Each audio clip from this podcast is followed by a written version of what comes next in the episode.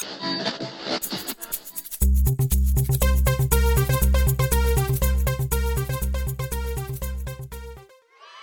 Bonjour à toutes et à tous et bienvenue dans ce sixième épisode de notre série de podcasts consacrée à la musique à l'école. Aujourd'hui, nous avons décidé de vous parler du thème de la musique au gymnase. Au gymnase, nous avons la possibilité, autant en voie diplôme qu'en voie de maturité, de choisir entre les arts visuels ou la musique comme option artistique. Nous pouvons également choisir l'option spécifique musique, mais celle-ci est fréquentée par une minorité d'élèves et peu de gymnasiens sont au courant de cette option. Intéressons-nous un peu de plus près aux objectifs attendus dans cette branche. Tout d'abord, il faut savoir que la discipline fondamentale musique est ouverte à tous. Il n'y a pas besoin de savoir jouer d'un instrument de musique au préalable. Bien sûr, il y aura la plupart du temps des élèves ayant déjà acquis certaines connaissances dans le domaine de la musique, mais les professeurs s'engagent, comme nous l'a dit M. Herrero, professeur de musique au gymnase de Nyon, à apporter quelque chose de positif aux élèves n'ayant jamais fait de musique de leur vie, et vont également essayer de leur donner le goût à la musique. Donc, le programme effectué en classe doit être adapté au niveau de l'ensemble du groupe. En première année, pour la maturité, l'option fondamentale compte deux périodes par semaine.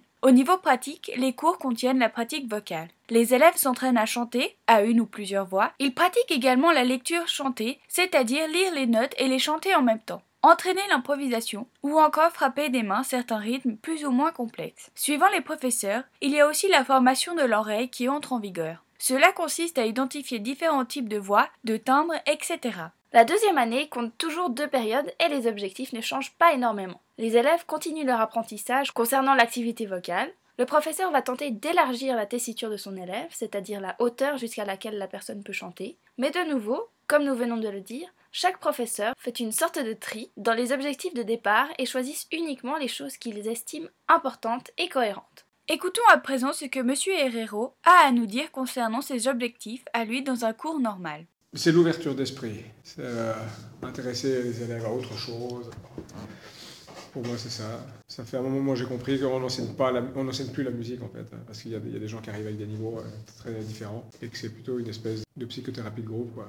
Hein, vous savez, ils n'osent pas chanter, ils n'osent pas jouer, ils, critiquent la musique des autres, ils sont pas ouverts à ci ou à ça. Et puis c'est vrai que si on veut les intéresser, il faudrait s'intéresser à ce qu'ils écoutent eux aussi, et les amener sur ce terrain-là. Leur expliquer d'où vient ce qu'ils écoutent eux, comment ça fonctionne, et les rendre créatifs. C'est surtout, d'habitude, euh, on leur fait écouter des choses, mais euh, on les fait pas jouer. C'est les faire jouer. Le but, c'est ça. Vous l'avez donc compris, le but d'un cours, ou en tout cas dans le cours de M. Herrero, c'est l'ouverture d'esprit. Il est vrai qu'il peut arriver qu'un élève puisse avoir tendance à critiquer les choses qu'il ne connaît pas. À travers les cours de musique, l'élève aura donc la possibilité de découvrir sous un nouvel aspect des choses encore inconnues, comme par exemple cette musique classique tant redoutée qui est en fait souvent associée à une musique d'adulte alors qu'en réalité elle peut tout à fait être appréciée par tout public. Cependant, l'intérêt du cours de musique selon M. Herrero n'est pas de faire un cours sur le classique, mais de s'intéresser à toutes les sortes de musique d'ici et d'ailleurs. On pourrait presque voir cette leçon comme une leçon de vie qui se fait, pour reprendre l'expression de M. Herrero, par thérapie de groupe. Cependant, malgré tous ces aspects plus ou moins positifs quant au cours de musique, toujours très peu de jeunes prennent cette discipline au gymnase. Comme nous l'a dit M. Delu, seulement un quart, voire un tiers des élèves prennent l'option artistique musique, tandis que deux tiers ou trois quarts des élèves prennent l'option artistique art visuel. Mais pourquoi cela? Est-ce par crainte? Est-ce que les cours de musique ont des attentes trop élevées par rapport aux capacités des élèves? Nous avons donc demandé à une élève du gymnase de Nyon pour quel motif a-t-elle préféré choisir l'option art visuel à la place de l'option musique? Moi, les connaissances que j'ai apprises durant ma scolarité, ça me semble pas assez suffisant pour ce qu'on nous demande au gymnase. Il y a tout le monde qui me dit que le niveau il est super élevé et que dès le premier cours, on nous demande des choses qu'on n'a pas appris lors de l'école secondaire. Donc moi, ça me pousse plutôt à choisir l'option art parce que ça me fait moins peur et j'ai plus l'impression que je peux y arriver. Cela serait donc une des raisons pour laquelle les élèves ne choisissent pas l'option musique au gymnase. La peur des mauvaises notes, de devoir travailler ou fournir un travail demandant une certaine rigueur. Nous savons également, comme nous explique M. Gavier, professeur de musique lui aussi au gymnase de Nyon, que malheureusement, la musique à l'école n'est peut-être pas la meilleure qui soit. Selon lui, l'enseignement et la formation des maîtres généralistes sont organisés de telle sorte qu'un déclin est inévitable. Si des maîtres et maîtresses peuvent parfaitement chanter avec leur classe, beaucoup n'ont pas les bases nécessaires pour transmettre un apprentissage musical. Le nombre d'heures par semaine peut également les décourager, sachant qu'une heure et demie par semaine représente un chiffre très bas, puisque l'apprentissage de la musique est quelque chose qui demande énormément de temps.